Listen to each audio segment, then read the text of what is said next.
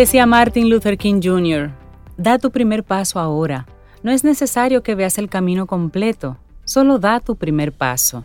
El resto irá apareciendo a, medida que camines. Ten fe, un paso a la vez. No te preocupes que en el próximo paso también habrá ahí un piso firme. Claro. Bueno, y sabes que una buena figura para esa frase que acaba de compartirnos Cintia es cuando tú estás eh, conduciendo de noche y tienes las luces del vehículo, solamente nos iluminan los próximos 15 metros. y nosotros vamos avanzando con la confianza de que vamos en terreno firme. Bueno, pues así es la vida. Nosotros... Lo que sí, Rey, ¿Mm? ir atentos. Por supuesto, ir muy atentos al camino, pero también tener fe. Fe es esa certeza de lo que se espera, tener esa convicción. Y creo que hemos arrancado con nuestra reflexión sin habernoslo propuesto. ¿Cómo te juzga tu voz interna? Esa es nuestra reflexión para esta mañana. Esa es la reflexión, porque es que todos conocemos esa voz interna que juzga nuestras acciones y pensamientos. A veces nos ayuda a adaptarnos al mundo, pero otras veces se convierte en un juez severo que nos condena la rigidez. Cuando esto sucede, ha llegado el momento de sentarse a hablar con él con sinceridad, con él, con, él, con la voz interna. Hay que hablar con ella. bueno. Y somos seres sociales y estamos hechos para vibrar y para reaccionar a todo lo externo a nosotros. Por lo tanto, además de pensar en nosotros mismos como seres individuales e independientes, es imprescindible e inevitable concebirnos en términos de interrelación. Nuestras emociones no pueden desarrollarse sin la relación con los demás. Mirarnos hacia nosotros y hacia el exterior. Así es, bueno, nuestro juez interno es una especie de árbitro que hace de filtro entre nuestra percepción interior y el mundo exterior. El juez interno es quien juzga, analiza y determina nuestros comportamientos, nuestras opiniones y nuestras necesidades. Este juez que se forma durante nuestra infancia puede ayudarnos o condenarnos. Así es que debemos ir negociando con él. Pero antes, una pregunta. ¿Miras hacia adentro o hacia afuera? Hmm. Me gusta esa pregunta. Respuesta muy individual. Los seres humanos somos por encima de todo, Rey Sobe, creadores de nuestra realidad. Para sobrevivir a nuestro entorno en las mejores condiciones, somos capaces de hacer ajustes creativos a lo largo de toda nuestra vida. Los primeros ajustes creativos los hacemos durante nuestra infancia y esto es cuando aprendemos recursos y estrategias en nuestro mismo medio familiar y social para poder sentir que pertenecemos a nuestra familia, con sus características, con sus manías, pero también somos nosotros mismos formando nuestra personalidad como una reacción a ese entorno y dentro de nuestras posibilidades. Claro, y estos ajustes creativos se pueden clasificar en dos grandes bloques. Uno, los ajustes fijados en el polo de lo externo y los fijados en el polo de lo interno. Y cada uno de estos bloques, fijaciones o rigideces, organizan aspectos característicos de nuestra personalidad que nos hacen dirimir el significado de los acontecimientos de una manera típica y nos dan una explicación un tanto sesgada del mundo con esta explicación de nosotros mismos y del mundo, actuamos y vivimos. Bueno, y una persona fijada básicamente en la mirada externa. Suele ser complaciente, servicial y totalmente entregada a los demás. Su realidad, su modo de captar el mundo es siempre en base a quienes le rodean, en función del punto de vista, los deseos y las necesidades de los demás siempre está de acuerdo con lo que dicen y necesitan los demás, y en casos muy extremos, carece de criterio y de vida propia. La infancia de esta persona está caracterizada por la falta de atención de los adultos de la familia.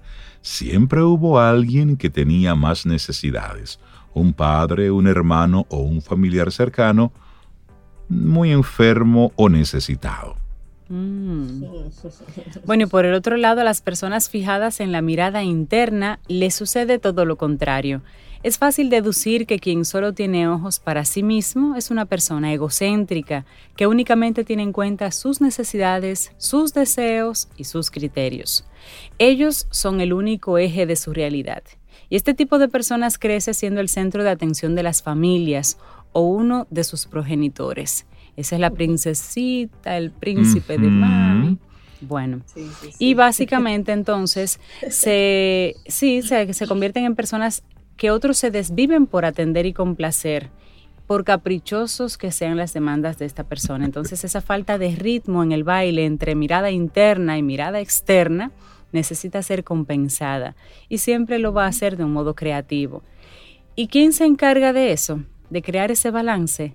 Pues el juez interno, nuestro juez interno, la figura que trata de equilibrar ambas miradas. Bueno, ¿y qué nos dice a nosotros esa voz interna? Estamos hechos por este ritmo de ir y venir de lo externo a lo interno.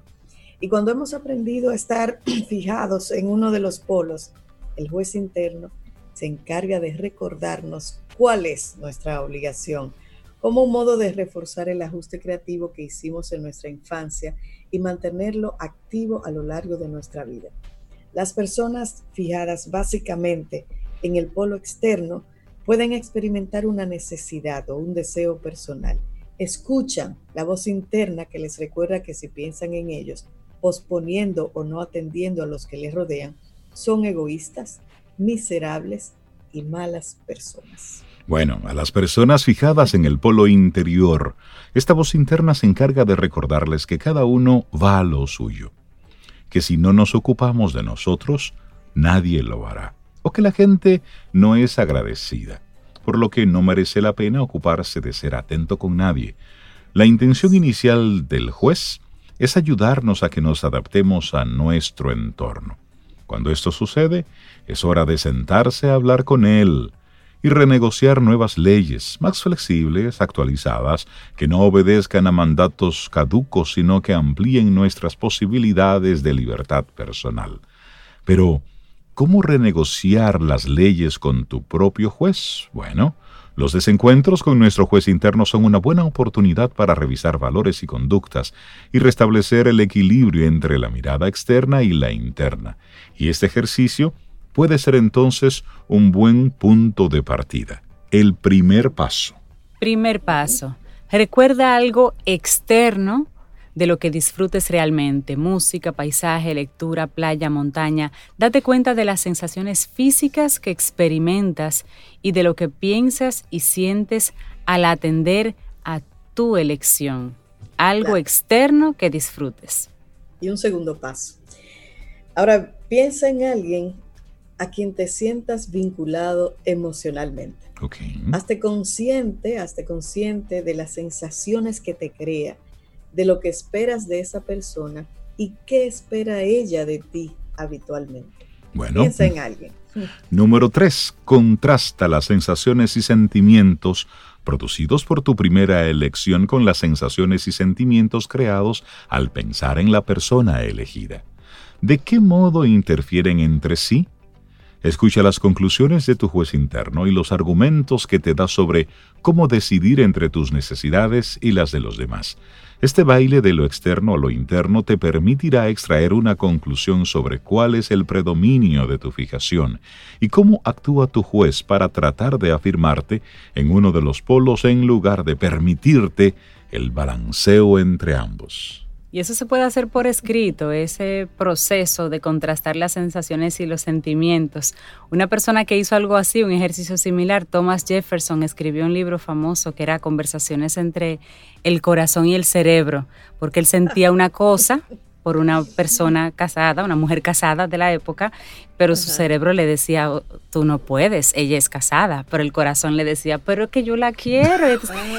Y, escribió todo un libro sin decir el nombre de ella para cuidarla en la época, pero escribió todo un libro súper interesante que uno puede utilizar así como de guía para hacer esto y contrastar estas emociones. la fuente de inspiración del que escribió La conciencia. Usted se escribe y se responde. bueno, y descubierto cómo actúa tu juez interno, deja de atender sus consejos y trata de experimentar cómo sería tu vida fijado en la otra polaridad. Si descubres que eres muy de lo externo, vete un poco al interno. Si eres muy de lo interno, trata de salir un poco a lo externo. Balance. Y explora tus sensaciones, explora tus sentimientos y hazte otra pregunta. ¿Cómo cambiaría tu vida si fuera así para siempre? Si yo estuviera en esa otra acera. Qué buena pregunta. Y esta es la reflexión que te compartimos en esta mañana. ¿Cómo te juzga tu voz interna? Fue escrito por Carmen Vázquez. Realmente nos pone buenas preguntas para un lunes, hoy que nosotros como país estamos en, la, en esa antesala de tomar decisiones y acciones en beneficio de nuestro país. Ayer eh, veía gente después del primer boletín, como le decía, con un tono irónico, bueno, que vayan bien, eh, al que es solamente goza el que gana, y frases por ese estilo. Que Dios nos coja confesados, Dios cuide al pueblo. Yo decía, pero, pero y este pesar, es decir, puedo entender que te ganaron, ¿verdad? Es decir, ibas con otro simpatizante y ganó el contrario. Pero es República Dominicana. Es decir, no es que a ver qué ellos van a hacer, no es que nosotros como ciudadanos tenemos una responsabilidad y es estar velando en todo momento por los destinos del país.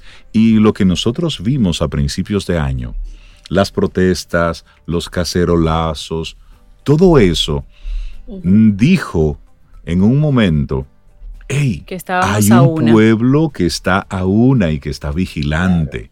Entonces, hay un mensaje ahí. Que ahí hay un mensaje. Entonces, y nosotros desde Camino al Sol te queremos compartir otro mensaje. Hay una actitud, una intención y un hacer que será tan beneficioso o perjudicial como tú así lo establezcas. Esto yo lo quiero ver como una oportunidad. Yo les voy a decir algo, solo entre nosotros tres, hmm. pero hasta, hasta el momento último de la votación, yo le dediqué muchos pensamientos, pero muchos pensamientos, a ver qué rostro yo iba a marcar. Es decir, yo me senté como si fuera una tarea, pros y contras, qué nos conviene como país, cuál sería la mejor opción. Es decir, yo creo que nunca en las diferentes elecciones que, en las que he participado así como miembro activo, votando, Óyeme, nunca le había dedicado tanto, tanto tiempo a pensar en esa decisión. Se lo digo con muchísima honestidad. Sí, sí, sí. Bueno, me pasó lo mismo también. Pero lo importante es que yo creo que de alguna forma se dio así el proceso de elección en muchas personas. Y por lo menos si las personas no sabían exactamente por quién votar, sí estaba muy clara la decisión del ciudadano de salir, de no quedarse en su casa, de decir, yo voy a, salir no quiero que otro vote por mí, yo quiero que mi voto cuente para poder opinar, para poder quejarme, para poder decir cualquier cosa, voy a, voy a hacer ese, ese deber ciudadano. y, eso fue bueno. esa responsabilidad, y por eso de verdad desde el principio decía felicitarnos como pueblo dominicano. Correcto. Por, este accionar tan responsable y tan, tan cívico. Eso, eso me encantó. Mira, y un, una amiga Camino al Sol oyente nos comparte nos comparte un mensaje que, sería bueno nosotros aquí en, Camino al Sol replicarlo. Dice, hoy es un buen día para replantearse qué tanto hemos avanzado como sociedad. Y por ahí, por ahí comienza compartiéndonos un, link que ya luego lo vamos a estar eh, más adelante en, en extenso, ya que tenemos a, nuestro buen amigo César Cordero con nosotros. Pero sí, hoy es un buen día para muchas cosas. Hoy es lunes, hoy está arrancando la semana. y me gusta este mensaje que nos comparte Freddy Frank, también un camino solo oyente. Él dice, que independientemente de quién haya ganado, el mensaje que enviamos al mundo de elecciones tranquilas, concluidas en orden, con candidatos perdedores que felicitan al ganador, es un mensaje positivo. Claro, es un mensaje positivo. totalmente, claro. Sí, sí, nos sumamos totalmente a ello. Seguimos avanzando, esto es Camino al Sol, es lunes, arrancando la semana aquí en nuestro programa.